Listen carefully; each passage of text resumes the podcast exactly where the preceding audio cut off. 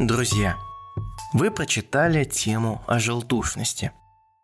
У каждого новорожденного возникает такой вопрос. Ну, на самом деле единиц у кого не возникало. Либо возникает желтушность у ребенка, но проходит в течение суток, либо двое. Таких тоже мало. Но основная масса новорожденных желтенькие. Рекомендую обратить внимание на цвет. Как правило, если ребенок просто желтого цвета, билирубин постепенно будет выходить, Здесь ничего страшного, можно вас выписывать из роддома. Но если вдруг ребенок будет бронзового цвета, и особенно когда смотрит кровь, какие анализы, как там растет билирубины, непрямой билирубин, то, конечно же, будут уже решать вопрос. Есть определенный протокол, по которому неонатологи принимают решение, что делать и как делать. Очень хороший протокол. Скажем так, если что, вы в хороших руках.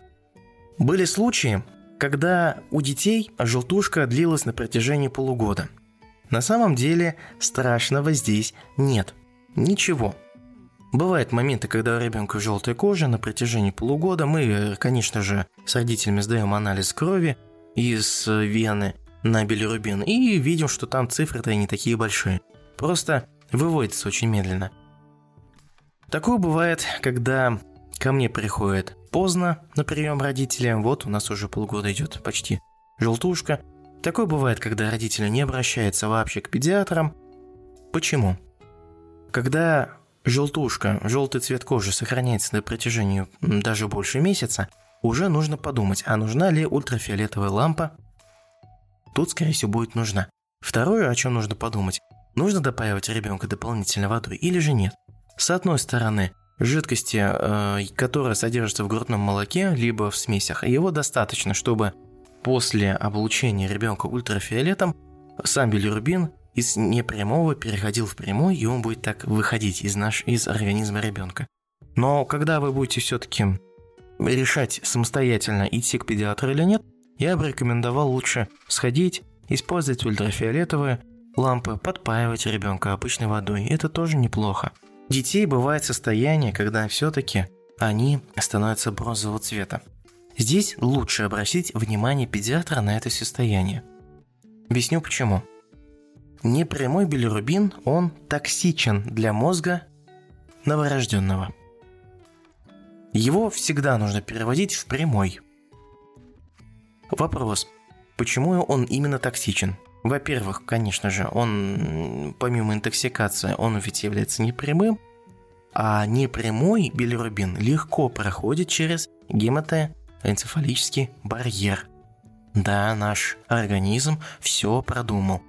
Но бывает состояние, когда возникает непрямой билирубин, его становится слишком много, и, разумеется, он проникает в головной мозг, в крови, и, конечно же, происходит отравление. Будет ли дальше хорошее развитие у ребенка в плане неврологии? М-м. Будет идти отставание. Поэтому вам нужно следить за цветом. Небольшой, скажем так, лайфхак. Когда вы смотрите у ребенка, жена обращает внимание на желтушность, обратите внимание на, скажем так, три участка тела ребенка. Первый – это ножки, второе – туловище, третье – голова. Почему в таком порядке? Когда желтушка начинает проходить, в первую очередь ноги становятся физиологичного окраса. Потом живот будет тоже становиться физиологичной окраски тела. Это нормально. Ну и в конце голова, она будет самым последним местом, откуда будет уходить с кожи билирубин. После этого, как отсюда везде уйдет билирубин, вы будете еще видеть склеры. Глаз у детей тоже желтоватые, но постепенно все это проходит. Поэтому, когда вы видите, что происходит неадекватное что-то, скажем так, прохождение желтушности, лишний раз лучше обратиться к педиатру. Дорогие друзья, Дальше у меня будет тема о воспалении глаз и слезотечении. Очень рекомендую прочитать. Практически 70% новорожденных встречаются с этой проблемой, и родители помогают решать эту проблему.